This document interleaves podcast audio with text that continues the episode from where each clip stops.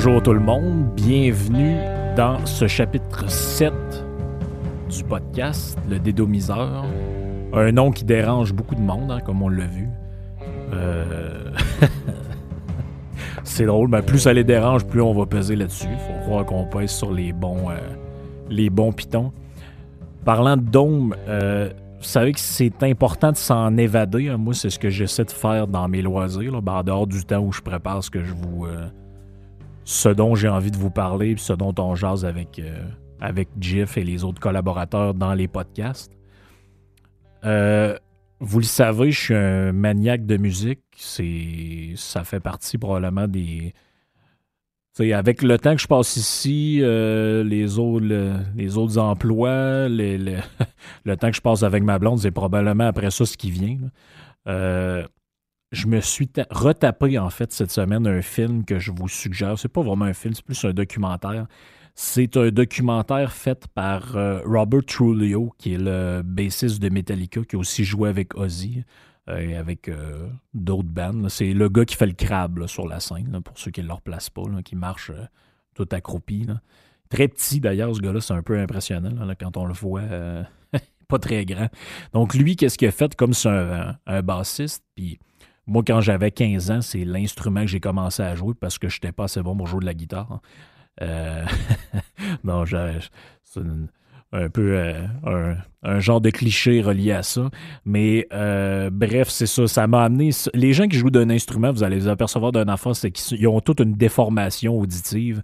Puis ils tripent sur des affaires que les autres personnes comprennent pas. C'est ceux qui jouent de la base, probablement que vous connaissez, ils écoutent tous plus ou moins du Primus ou des affaires comme ça. Puis monsieur, madame, tout le monde vont faire c'est quoi cette espèce de musique-là avec un gars qui chante super mal. Euh, c'est un peu compliqué à comprendre. C'est comme les, les, gars qui jouent du drum font des fixations sur les solos de drum, et, etc. pour n'importe quel instrument. Mais bref, moi, je me suis intéressé à un moment donné à pas mal toutes les, bassistes qui ont marqué l'histoire de la musique. Même chose pour Trulio. Lui, qu'est-ce qu'il a fait? Il a fait un film sur le célèbre Jaco Pastorius. Non, pas Pistorius, hein. Pastorius, c'est pas, euh, pas, tout à fait dans le même, euh, dans le même genre d'anecdote. Mais Jaco Pastorius, lui, c'est qui? C'est un gars qui est né dans les années 50 en Pennsylvanie. Il est mort très jeune. Il est mort le 21 septembre 1987. Mais malgré le fait qu'il est mort vraiment jeune, il a eu le temps de marquer euh, son époque. Ben, il y a plusieurs jazzmen qui ont dit que c'est le dernier musicien de jazz qui a marqué l'époque moderne, dans le sens qu'il a influencé des musiciens de toutes les autres euh, style de musique. Donc, avant, il y a eu évidemment les John Coltrane de ce monde, Miles Davis et compagnie. Peut-être que c'est des noms qui vous disent moins de choses parce qu'on est habitué de voguer dans d'autres styles de musique. Mais vous allez voir, ça, ça, va venir tranquillement. Des fois, je vais vous introduire des. Euh, affaires comme ça, puis euh, j'espère que ça va vous intéresser. Donc, euh, Jaco Pastorius, lui, c'est un gars qui vient d'une famille de musiciens. On apprend ça dans le, dans le documentaire, son père, c'est un batteur professionnel. Euh, sa mère aussi, je pense, fait de la musique. Euh, donc, lui, quand il est enfant, la famille déménage en Floride. Lui, il commence par faire du sport un peu, mais il est pas. lui, il pense qu'il est doué, mais en fait, il l'est plus ou moins. Donc, il commence ensuite vraiment à se tourner vers des passions où il a plus de talent. Il s'initie au piano, il va jouer de la guitare aussi, du saxophone. Mais chose intéressante, comme il joue au baseball, à un moment donné, il se pète un bras en jouant au baseball. Puis euh, ça y empêche de jouer l'instrument de ses rêves qui était la batterie. Donc il utilise quelque chose qui va moins maganer ben, son bras qui s'est cassé, qui est la basse. Et pourquoi il est célèbre, entre autres, Jaco Pastorius, c'est que c'est le premier gars qui a euh, utilisé ce qu'on appelle la basse fretless, hein, qui a le son euh, un peu mou que vous allez entendre un peu plus tard dans les audios. Et lui, comment il a fait ça à l'époque, ça n'existait pas. Aujourd'hui, si vous allez dans un magasin de musique, vous allez trouver ça. une basse fretless, c'est quoi? C'est simple. Comme le nom le dit, c'est une, basse où ça pourrait être une guitare qui n'a pas les petites lignes de métal qui, séparent les notes l'une des autres. Donc, c'est comme un manche de violon, finalement, ou un manche de contrebasse. Et lui, qu'est-ce qu'il a fait? Il s'est bricolé ça à partir d'un genre de une vieille bass Fender des années 60 qu'il a trouvé.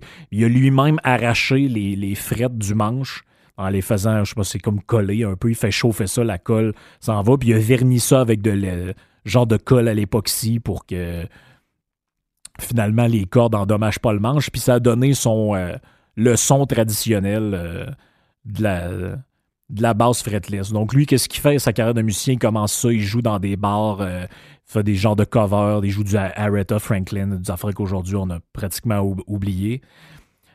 Et ses influences vont être vraiment, vraiment variées. Là. On apprend ça, euh, sous lisez n'importe où sur lui. Euh, dans, le documentaire aussi, on en parle. Le gars écoutait autant les Beatles que Jimi Hendrix, que James Brown, que Santana, que Charlie Parker, que Frank Sinatra, euh, Frank Zappa. Donc, c'est un gars qui écoutait à peu près tout et n'importe quoi. Puis ça paraît quand on écoute son premier album solo, que je vous suggère là, sur, sur Spotify. Vous irez voir ça. Ça date des années 75. Euh, de l'année 75, son premier album solo.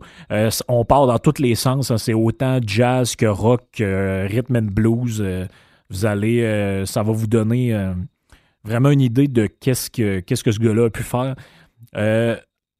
Notamment, peut-être que certains d'entre vous connaissent une espèce de band de jazz rock prog qui s'appelle Waiter Report, hein, qui a joué dans les années 70 et qui est devenu mondialement célèbre à une époque assez restreinte, mais à une époque quand même, notamment parce que Pastorius a amené son son de, dans, euh, dans le band. J'ai un petit extrait pour vous autres qu'on va entendre peut-être une vingtaine de secondes qui s'appelle Barbary Coast.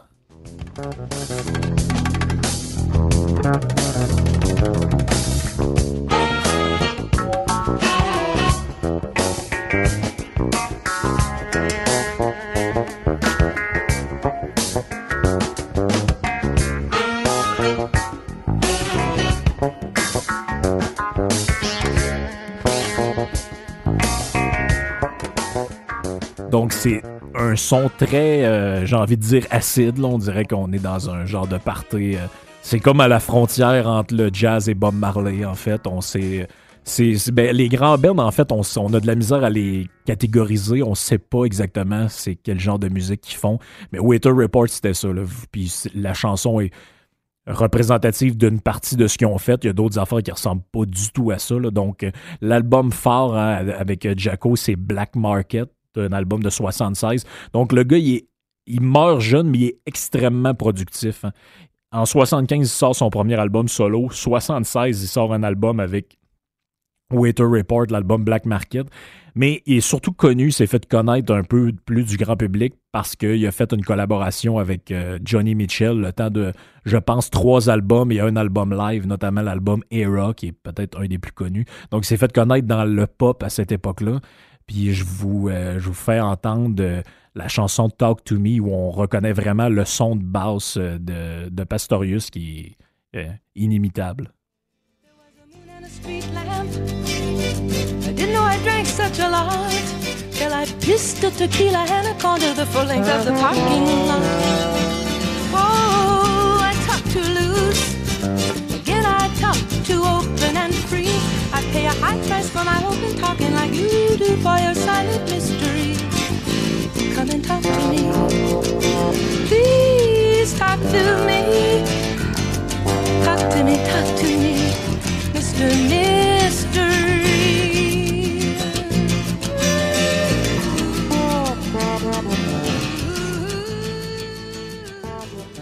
Donc, l'aventure musicale dure peut-être jusqu'au début des années 80. Donc, fin 82, hein, Pastorius et Erskine qui forment le, cœur peut-être de Waiter Report s'en vont du band. Euh, Erskine pour je sais plus trop quelle raison exactement. Pastorius parce qu'il commence à avoir les fils qui se touchent un peu, vous allez voir.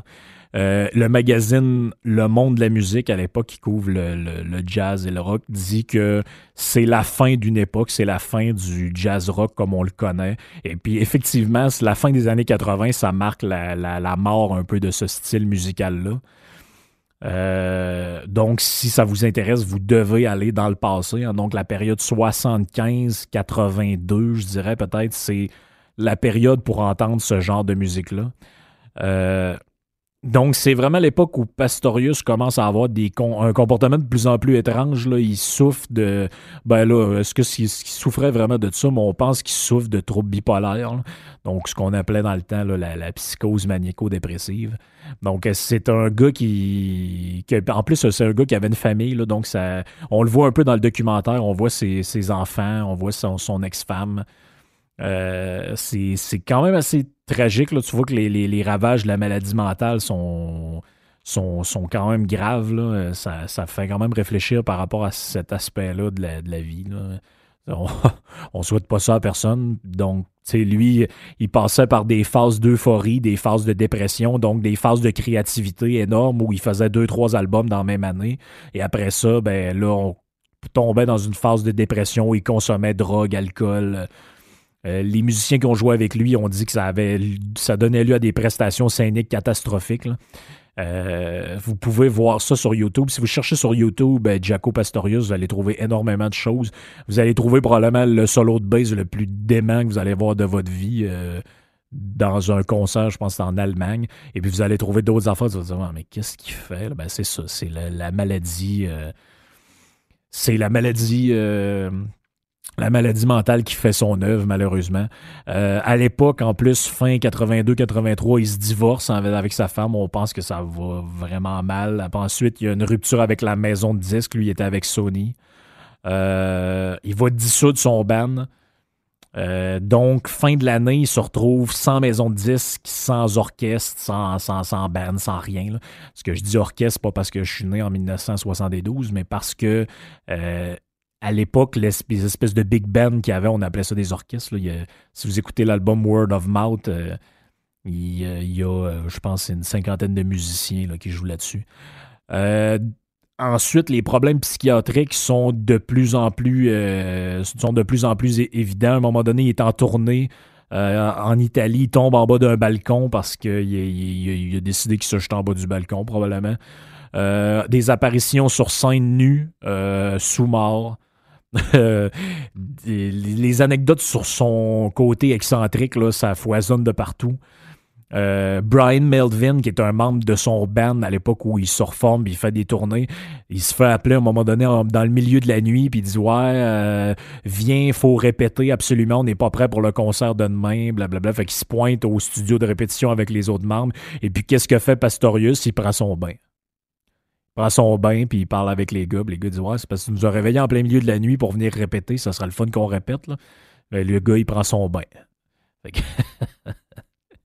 Euh, il est arrivé d'autres affaires quand même plus graves un peu. Là. À un moment donné, il est en tournée en Allemagne. Euh, il saute en bas d'un bus pour une raison qu'on sait pas trop, puis il se retrouve, il est retrouvé le lendemain par la police. Il dormait dans un banc de neige. Euh, il aurait pu crever là c'est c'est vraiment c'est vraiment l'excentricité artistique plus la maladie à l'état pur. Euh, pendant un temps, il va être suivi. Il va avoir un médecin euh, suite à un internement. On va lui donner un genre de traitement au lithium, comme on faisait tout le monde avec tout le monde pendant ce temps-là. Mais comme c'était le cas souvent, le traitement le rend apathique, c'est-à-dire le rend comme mou, sans émotion. Et lui, il dit que ça l'empêche de jouer. Donc, qu'est-ce qu'il fait? Comme toute personne qui nécessite un traitement? Ben, il arrête de le prendre. Donc, il redevient incontrôlable, retombe dans l'alcool, la drogue et que lui, c'est comme une genre de forme d'automédication qui dit ça arrive à le calmer. Donc, tout ça se passe à l'intérieur de peut-être un an, un demi, deux ans. Euh, donc, à partir de 1984, le monde de la musique est complètement fermé. Là. Il, ne se trouve plus de band, il y a de la misère à jouer avec personne. Une des dernières apparitions ou euh, documents dans lesquels vous pouvez le voir, c'est sur YouTube. Vous cherchez ça, Modern Electric Bass. C'est un vidéo pédagogique de. C'est un genre de tutoriel où il est avec un gars, puis il montre comment jouer, puis. Euh, c'est comme euh, un genre de cours, là, finalement. Ça dure peut-être une heure, si je me trompe pas. Et on voit qu'il a l'air un peu, là, il est pas tout là. C'est le dernier, la dernière apparition, une des dernières apparitions qu'on a de lui. Euh, Johnny Mitchell va dire qu'elle l'a revu, dans on voit ça dans le film, à témoigne, elle dit qu'elle l'a revu quelques années après, alors qu'il était rendu SDF. Donc en 1986, il devient SDF, hein, il se promène dans la rue, il dort sur des bancs de parc. Euh, c'est pour ça que le film est aussi intéressant. On voit vraiment l'histoire d'un musicien. Comme on s'imagine toujours la gloire, euh, les femmes, le rock'n'roll, la drogue. il y a, oui, mais il y a une part aussi là-dedans. De, il y a un côté d'échéance qui, fait comme mal au cœur aussi.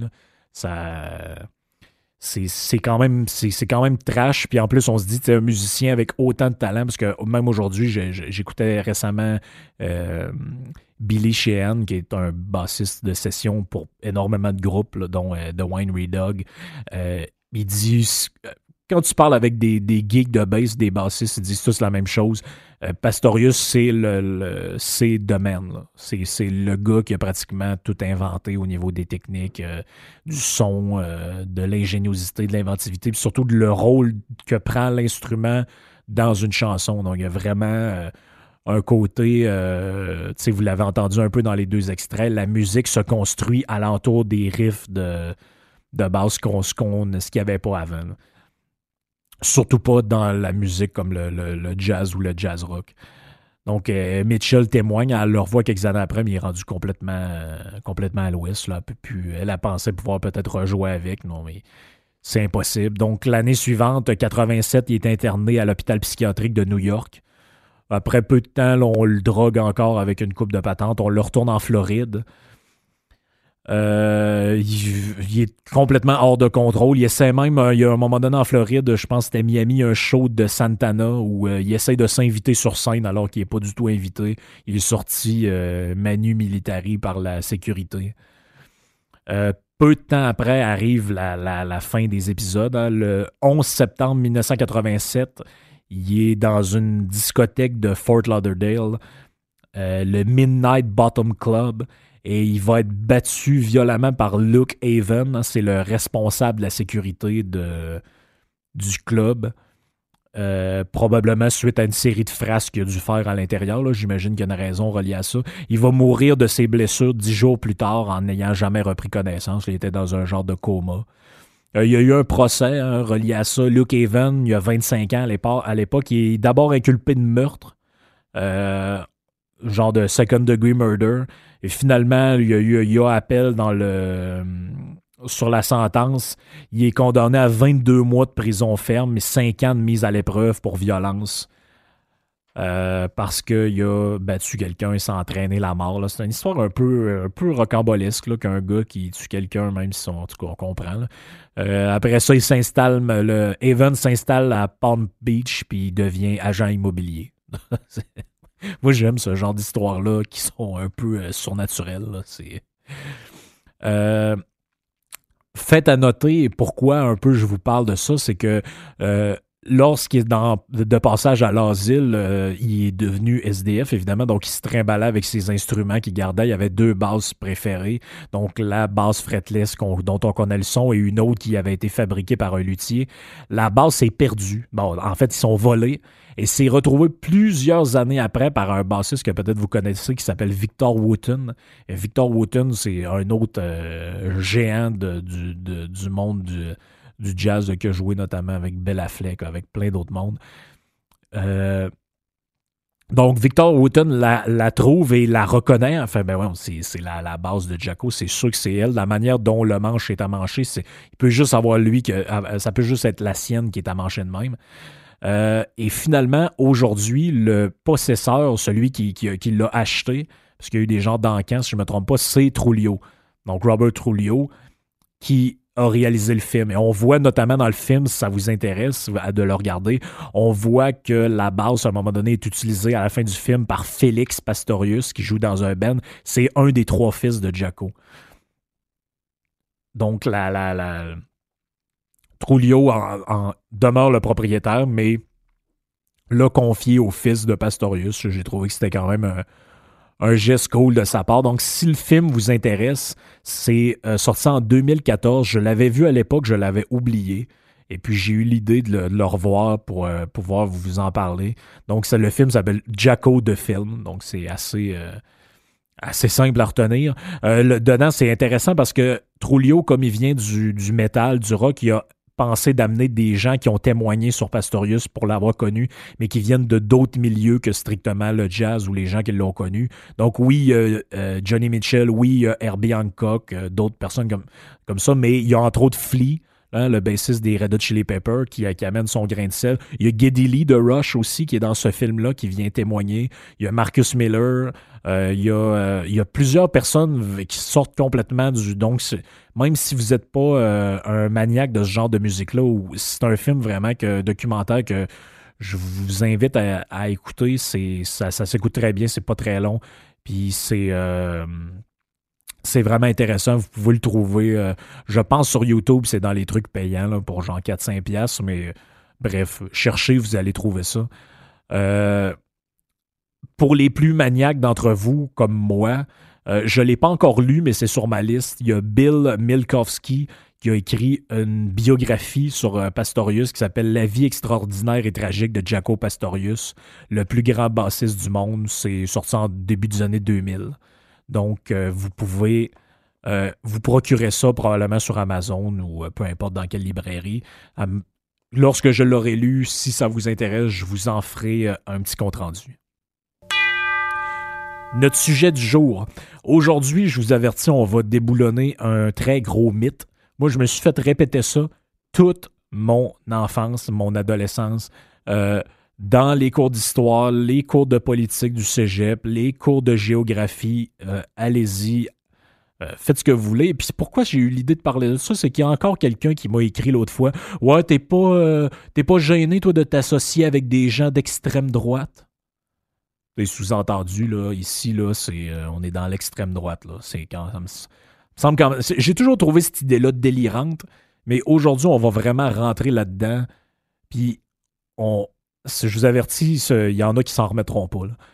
Donc, c'est quoi qu'on appelle l'extrême droite? L'extrême droite, là, c'est le fascisme. C'est ce qu'on appelle l'extrême droite. Donc, tous les mouvements de gauche disent les antifascistes, hein, vous connaissez ça, les manifestations antifa, blablabla.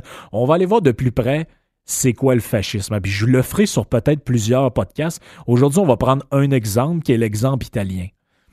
Et je vous avertis, euh, il y a plusieurs peut-être de vos préconçus qui vont être euh, qui vont se faire euh, démolir dans les prochaines minutes. donc, le premier régime, la première, le premier régime italien fasciste, ça remonte à 1922, donc de 1922 à 1943. Je ne referai pas l'historique, vous connaissez probablement l'histoire de, du fascisme italien, ou en tout cas, vous avez déjà vu des, documents, des documentaires ou des, livres sur la, Deuxième Guerre mondiale, mais il se passe quelque chose d'intéressant en 1943. OK? Le roi d'Italie, Victor Emmanuel III, il fait comme un genre de coup d'État. Qu'est-ce qu'il fait? Il, il dissout l'Assemblée, je me souviens plus comment ça s'appelle exactement, mais il dissout l'Assemblée et il fait prisonnier Mussolini. Donc, vous savez que le régime mussolinien, c'est une dictature. En Mussolini, le dictateur, il appelle ça le duce. Donc, c'est une dictature euh, autoritaire. Mais il y a quand même, de manière honorifique, en Italie, un roi. Donc, une monarchie qui va être abolie après, mais qui existe encore. Euh, qu'est-ce qui fait le roi Victor Emmanuel? En plein milieu de la guerre? Il destitue Mussolini, il fait un coup d'État. Mussolini est emprisonné et il est gardé euh, dans une cellule quelque part. Ça, c'est des histoires. Là, vous aimez les films d'action, vous pouvez lire des trucs historiques comme ça. C'est, c'est, presque, presque surnaturel. Qu'est-ce qui se passe? Mussolini est sauvé par un espèce de genre de, James Bond ou de Rambo allemand qui est envoyé par Hitler. On le ramène en Allemagne. Et là, euh, qu'est-ce qui se passe? Mussolini, euh, il se rencontre à Rattenburg, Rastenburg ou Rattenburg, ben, je me souviens plus comment on prononce ça, avec Hitler. Là, Hitler, il dit non, là, euh, tu, vas, retourner, puis on va changer deux, trois affaires. Donc, pendant deux ou trois jours, en attendant que ça se calme, euh, Mussolini reste en Allemagne, mais lui, il veut rien savoir. Il dit Je suis fatigué de la guerre. Moi, ça fait 20 ans que je suis au pouvoir. J'ai des problèmes avec le Vatican. J'ai des problèmes avec tout le monde. Le roi veut ma peau. Moi, je prends ma retraite. Arrange-toi avec tes troubles. Là, Hitler dit Non, non, non, non, non. Moi, je t'ai supporté dans tes affaires. J'ai envoyé de l'argent dans le pays. Tu vas y retourner et tu vas faire ce que je t'ai dit. Donc, qu'est-ce qui se passe? L'Italie, à l'époque, est séparée à peu près en deux. Il y a une partie qui est contrôlée par les Alliés. Donc, euh, les États-Unis, euh, la France, euh, ce que vous voulez. Donc, il y a une partie qui est contrôlée par les forces alliées. Ben, pas la France, parce qu'à cette époque-là, c'est pas facile. ça se cache en dessous des, galeries. Mais les forces des alliés contrôlent une partie de l'Italie. Mais il y a encore une partie qui est contrôlée par l'armée allemande. Qu'est-ce que fait Mussolini sous pression d'Hitler? Il instaure un nouveau régime fasciste dans cette partie-là. On appelle ça la République de Salo ou la République sociale italienne. Et on va voir c'était quoi exactement la République sociale italienne. Donc, pour fonder ça, l'espèce de, d'acte fondateur de ça, c'est en novembre 1943, le parti fasciste italien, donc le parti de Mussolini, adopte le manifeste anti-bourgeois, aussi appelé le manifeste de Vérone, probablement à cause de la ville. Euh, c'est en 18 points, ce manifeste-là. Je vais juste vous en lire quelques-uns. Puis vous me direz si c'est de la droite en général, puis on ne parle même, même pas d'extrême droite. Euh, la politique économique, on est dans le premier point, est la socialisation sur la base de l'abolition du travail employé. OK, premier point. Deuxième point, abolition du système capitaliste et lutte contre la plutocratie mondiale. OK, on est vraiment dans la droite. Euh, troisième point, la propriété privée n'est garantie qu'à sortie de réserve. Deux points. Nous nationaliserons des secteurs clés de l'économie. Deux points, c'est-à-dire, autrement dit, la nationalisation des entreprises de plus de 100 employés et l'expropriation partielle des terres. Je veux juste vous dire que quand vous étiez à l'école, on vous a appris que l'extrême droite, c'est le fascisme et c'est le nazisme. On est dans la plus pure forme d'extrême gauche euh, classique. On est dans un genre de communisme plus la patente de la, race supérieure. Euh, c'est pas tout. On dit, dans un autre point, dans l'économie nationale, tout ce qui sort de l'intérêt particulier pour entrer dans l'intérêt collectif appartient à la sphère des actions qui relèvent de l'État. OK? De l'État, pas du privé, de l'État. Donc, deux points, on explique ce qu'on veut dire. Les services publics et ce, qui est nécessaire à la défense nationale doivent être administrés strictement par l'État au moyen d'entreprises d'État. OK, je vous rappelle qu'on est censé être dans l'extrême droite. Donc, droite, moins de gouvernement, moins de gouvernement, moins de gouvernement, extrême droite. OK? Normalement, extrême droite, ce serait quoi? C'est qu'il n'y a plus rien qui existe, puis euh, chacun est libre de faire ce qu'il veut. finalement, la pensée un peu euh, libertarienne, si je la présente grossièrement. Mais c'est ça, moi, on m'a appris ça toute ma vie. Oui, il faut combattre l'extrême droite, les idées fascistes, blablabla. OK, mais moi, je suis désolé, ça me fait beaucoup plus penser à d'autres genres de formations politiques, ça. Là. Je ne rentrerai pas dans les détails, vous ferez votre propre idée. Euh, on dit à un autre des points, au terme de l'application de son programme, la République, donc la République euh, socialiste italienne, ne laisse que le fruit des efforts au travail, du travail aux propriétaires.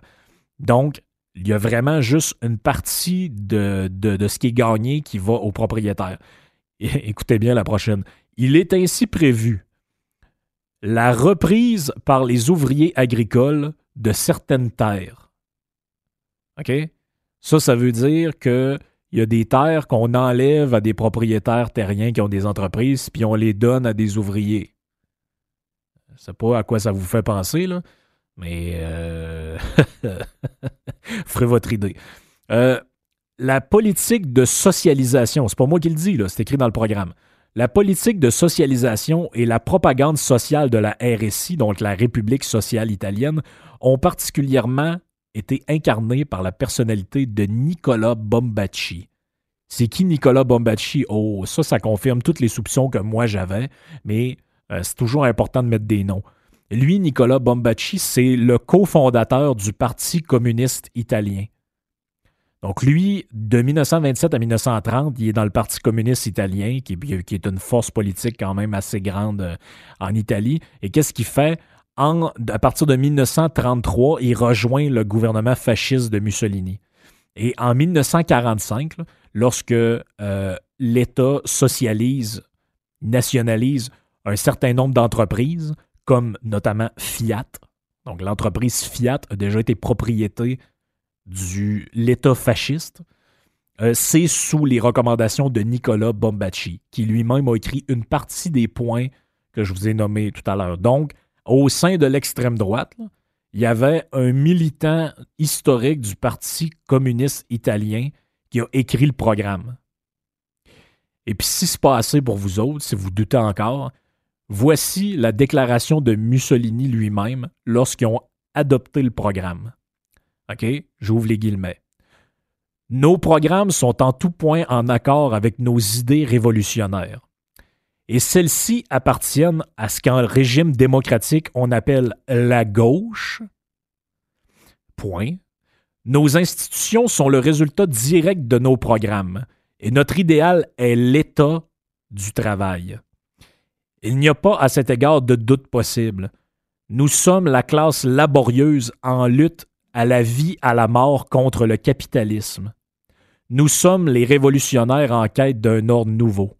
Dès lors, invoquer l'aide de la bourgeoisie en agitant le péril rouge est une absurdité. Donc, qu'est-ce que ça veut dire? Ça veut dire on n'a pas peur du communisme, on a peur du capitalisme. L'épouvantail authentique. écoutez bien la dernière phrase, c'est le plus important. L'épouvantail authentique, le véritable danger, la menace contre laquelle il faut lutter sans relâche, vient de la droite. C'est Mussolini qui parle. Je sais pas, là, mais on commence à être dans le, on commence à être dans le crunchy. Euh, juste petite histoire pour terminer. Le régime, euh, heureusement, finit en avril 45, donc trois ans, un peu moins de trois ans après son application. Euh, parce que les Alliés vont déclencher une offensive le 9 avril contre une partie des territoires qui sont contrôlés par Mussolini. Euh, le 12 avril, quelques jours après, il y a un comité de la libération qui s'installe. On ordonne de capturer Mussolini, qui lui, entre-temps, euh, préparait une genre de fuite euh, camouflée vers la Suisse.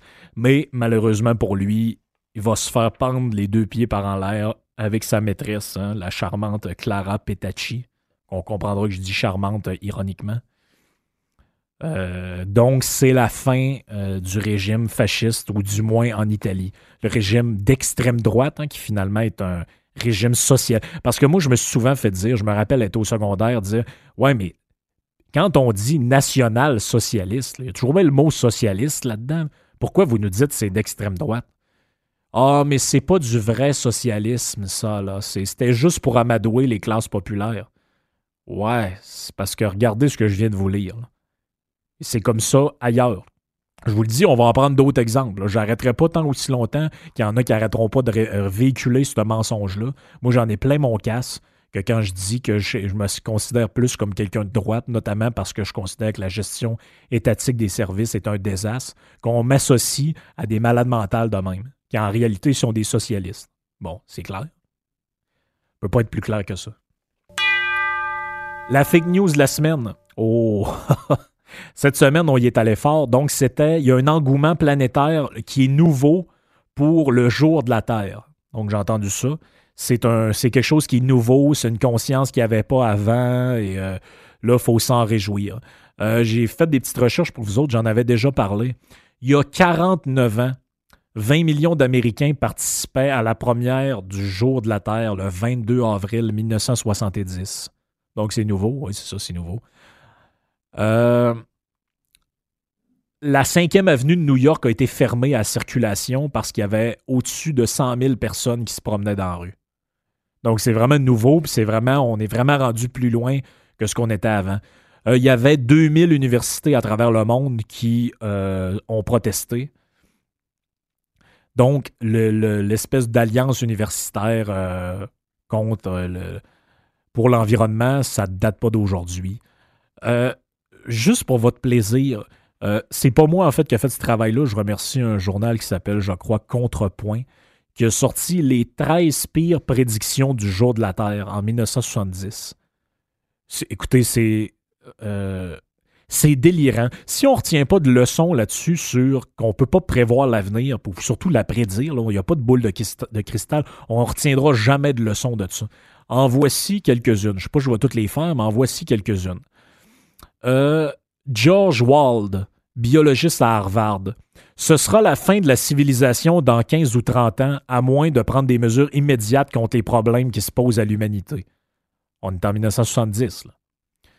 Aussi en 1970, Barry Commoner, un biologiste à l'Université de Washington.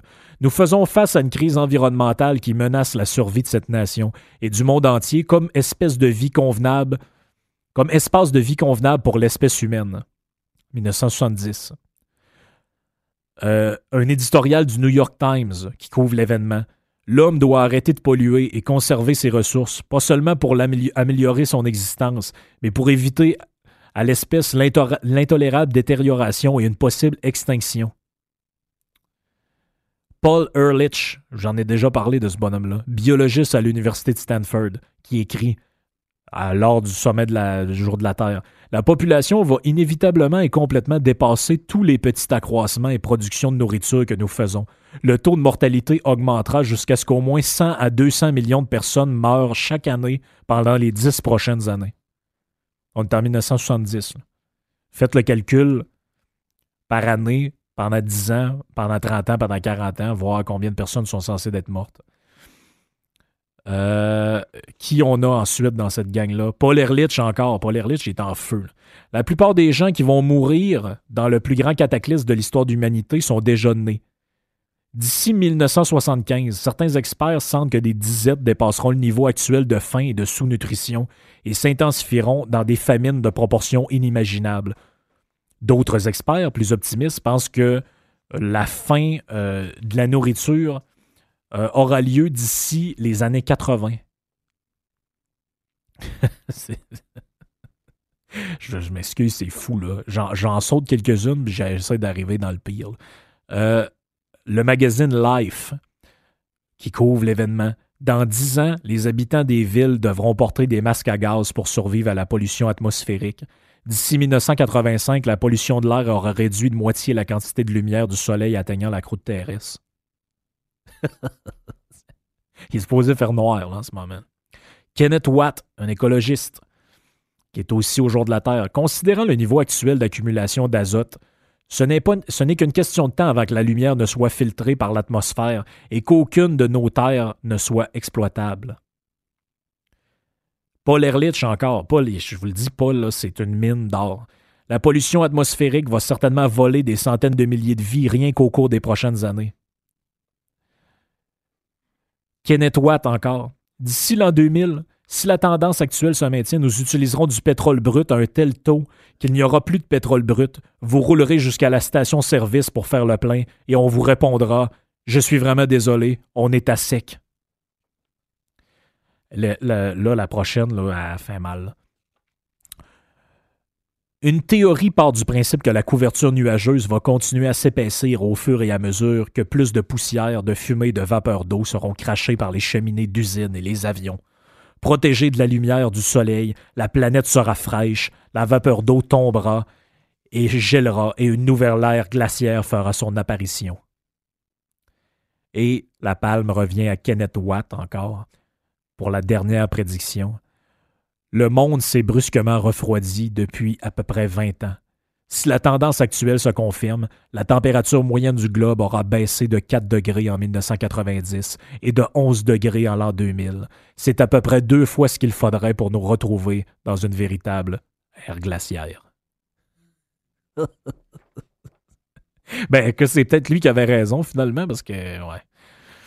Mais euh, bref, voici les faits. Hein. La Terre n'est pas surpeuplée. Il n'y a pas personne qui meurt de famine en dehors des places qui mourraient de famine déjà à cette époque-là parce que les pouvoirs sont corrompus, parce que les systèmes sont désorganisés, parce qu'il n'y a pas d'économie, parce qu'on vit dans la pauvreté. Mais je pense pas que. Ce qui Il n'y a rien de dans les 13 points qui sont là-dedans, il n'y a rien qui s'est réalisé. Je veux juste le dire. Là. euh c'est on n'est même pas sur, euh, on est tellement pas surpeuplé qu'il y a la moitié des pays dans le monde qui font pas assez d'enfants pour que le pays se, perpétue dans le temps. Donc, je le dire comme ça. Donc, ça fait le tour pour notre célèbre fake news de la semaine. Nos amis, les Domiens, sont encore de retour, notre partie préférée de la semaine. On en a quelques-uns cette semaine. On est pas mal dans le On est pas mal dans le, dans le, dans le bon québécois. Là. Euh, Il y a un éléphant dans la pièce. Il y a un éléphant dans la pièce. Donc, euh, comme dirait l'autre, euh, bonjour Madame Boule. Merci, Madame Boule. Faut que j'adore ça. Euh, donc, euh, Roger Lapointe, lui, euh, dans un débat, je crois, sur Facebook, donne son euh, point de vue sur l'islam. Je déteste l'islam et leur prophète Mohammed. Lui, il met la table, mais attendez, attendez la réponse. Parce que là, j'ai une subtilité qui m'avait échappé. Roger, je pense que c'est sa femme qui utilise son compte. Donc, après chaque tweet, elle écrit, ben après chaque commentaire, elle écrit Monique. Donc là, vous lisez Roger Lapointe écrit Je déteste l'islam et leur prophète Mohamed, virgule, Monique. Donc, je, je pense que Monique utilise le compte de Roger pour passer ses tweets islamophobes. C'est c'est ça que je pense. là. Mais c'est pas juste moi qui pense ça, c'est lui qui m'a ouvert la porte. C'est que Thierry répond à Roger, ben en fait à la femme de Roger. Va te faire enculer par un Français. Salope. Hey, ça joue rough, là, les amis, là. Thierry, là, soit Frank Monique, là. Écoute, Roger, il donne pas d'attention, là. Euh, dans un ordre d'idée euh, similaire, on a Sylvain. Sylvain, lui, euh, c'est un amateur de téléthon, mais de téléthon euh, in- in- intolérant, je dirais. Faisons un islamaton, genre, pour ramasser des dons pour les chipper d'où ce qu'ils viennent. Je suis sûr que ça battrait tous les autres télétons. Et le plus décourageant là-dedans, là, c'est que le message, il y avait, je pense, cent- une centaine de likes après. De. J'ai pas besoin de vous dire à quoi ressemblaient les noms des gens qui ont liké, là, quand tu regardes un peu. Euh, il faut arrêter ce genre de patente-là. Je comprends la liberté d'expression, je comprends tout ça. C'est parfait. Je suis le premier à sauter des coches pour ça. Mais euh, vous êtes quand même dans. Les réseaux sociaux, c'est comme un endroit public. là. Si, si tu veux si t'oserais pas dire quelque chose en plein milieu d'un restaurant devant tout le monde, ben dis-le pas là-dessus. En tout cas. Je sais c'est mon opinion, là. Euh, Peut-être que vous n'êtes pas d'accord, mais il y a quand même un bout là-dedans qui est gênant. là. Moi, quand je vois ça, je trouve ça un peu comme. euh, tu sais, c'est. Il y, a comme de quoi de bizarre là-dedans. là. Euh, un autre, un autre ami, Régent Perron, lui, donne son idée sur comme. C'est quoi le problème au Québec et au Canada? Rien ne va plus au Québec et au Canada depuis que les mondes ont voté libéraux de Justin sont au pouvoir. Mais- déjà, grammaticalement, la phrase est spectaculaire. Rien ne va plus au Québec et au Canada depuis que les mondes ont voté libéraux de Justin sont au pouvoir. Moi, moi c'est. Ben, euh, ouais, il y a du monde qui ne savent pas surlire, mais il y a du monde qui. En tout cas, je sais pas. C'est assez typique de ce genre de message-là. Puis en plus, je, je- faut confession, on les arrange un peu des fois hein, pour que ça puisse sortir euh, à l'audio parce que si on les passe euh, dans le système tel quel, ça se peut que ça, gratte un peu. Déjà, euh, celui-là, on n'était pas sûr. Mais le plus intéressant là-dedans, c'est pas le tweet. C'est lui, il a le droit de trouver, là, puis son opinion est pas, pas je dirais, à, se vaut autant qu'une autre, que le problème, c'est que les libéraux sont au pouvoir, puis que c'est ça le problème au Québec, au Canada. Le problème, c'est le message de mêlée qui suit après. Donc, Benoît, Benoît Saint-Martin répond à Régent et lui explique pourquoi c'est comme ça. Un problème créé par la CAQ. Benoît. Benoît. Ding ding. Toc toc. Benoît. Benoît, les libéraux, ils ont été élus avant la CAQ. là. Quand Justin était élu, la CAQ, c'était le troisième groupe d'opposition à côté des rideaux et de Martine Ouellette. là. Je veux dire. euh, C'est comme un. Il y a du monde qui ont de la misère avec la ligne du temps là-dedans. Des fois, je vois des commentaires là-dessus, là, puis c'est pas, euh, pas juste contre Benoît, là, il y en a plusieurs de même. Ils font des liens entre deux événements, mais il y a un des événements qui vient comme 20 ans après, là, ou 5 ans après. là. Alors que dans son explication, il vient avant. Quoique vous- le problème là-dedans, c'est qu'on a vu que des gens qui écrivent des livres à prétention universitaire qui font la même chose, mais bon, ça c'est un autre sujet, je ne rentrerai pas là-dedans. Ça a l'air que selon nos amis euh, de la soirée, euh, c'est excellent, il n'y a aucun problème là-dedans. Euh, Il y a des gens aussi qui, font des doctorats qui aiment bien les, leggings. Vous irez voir ça sur les Sexy Boomers on the web. Et de mon côté, ça fait le tour pour nos domiens préférés de la semaine. Je vous suggère de m'en envoyer encore par courriel, par message, peu importe le mode que vous, vous utilisez. On se revoit la semaine prochaine pour le chapitre 8 du dénomiseur. Ciao bye.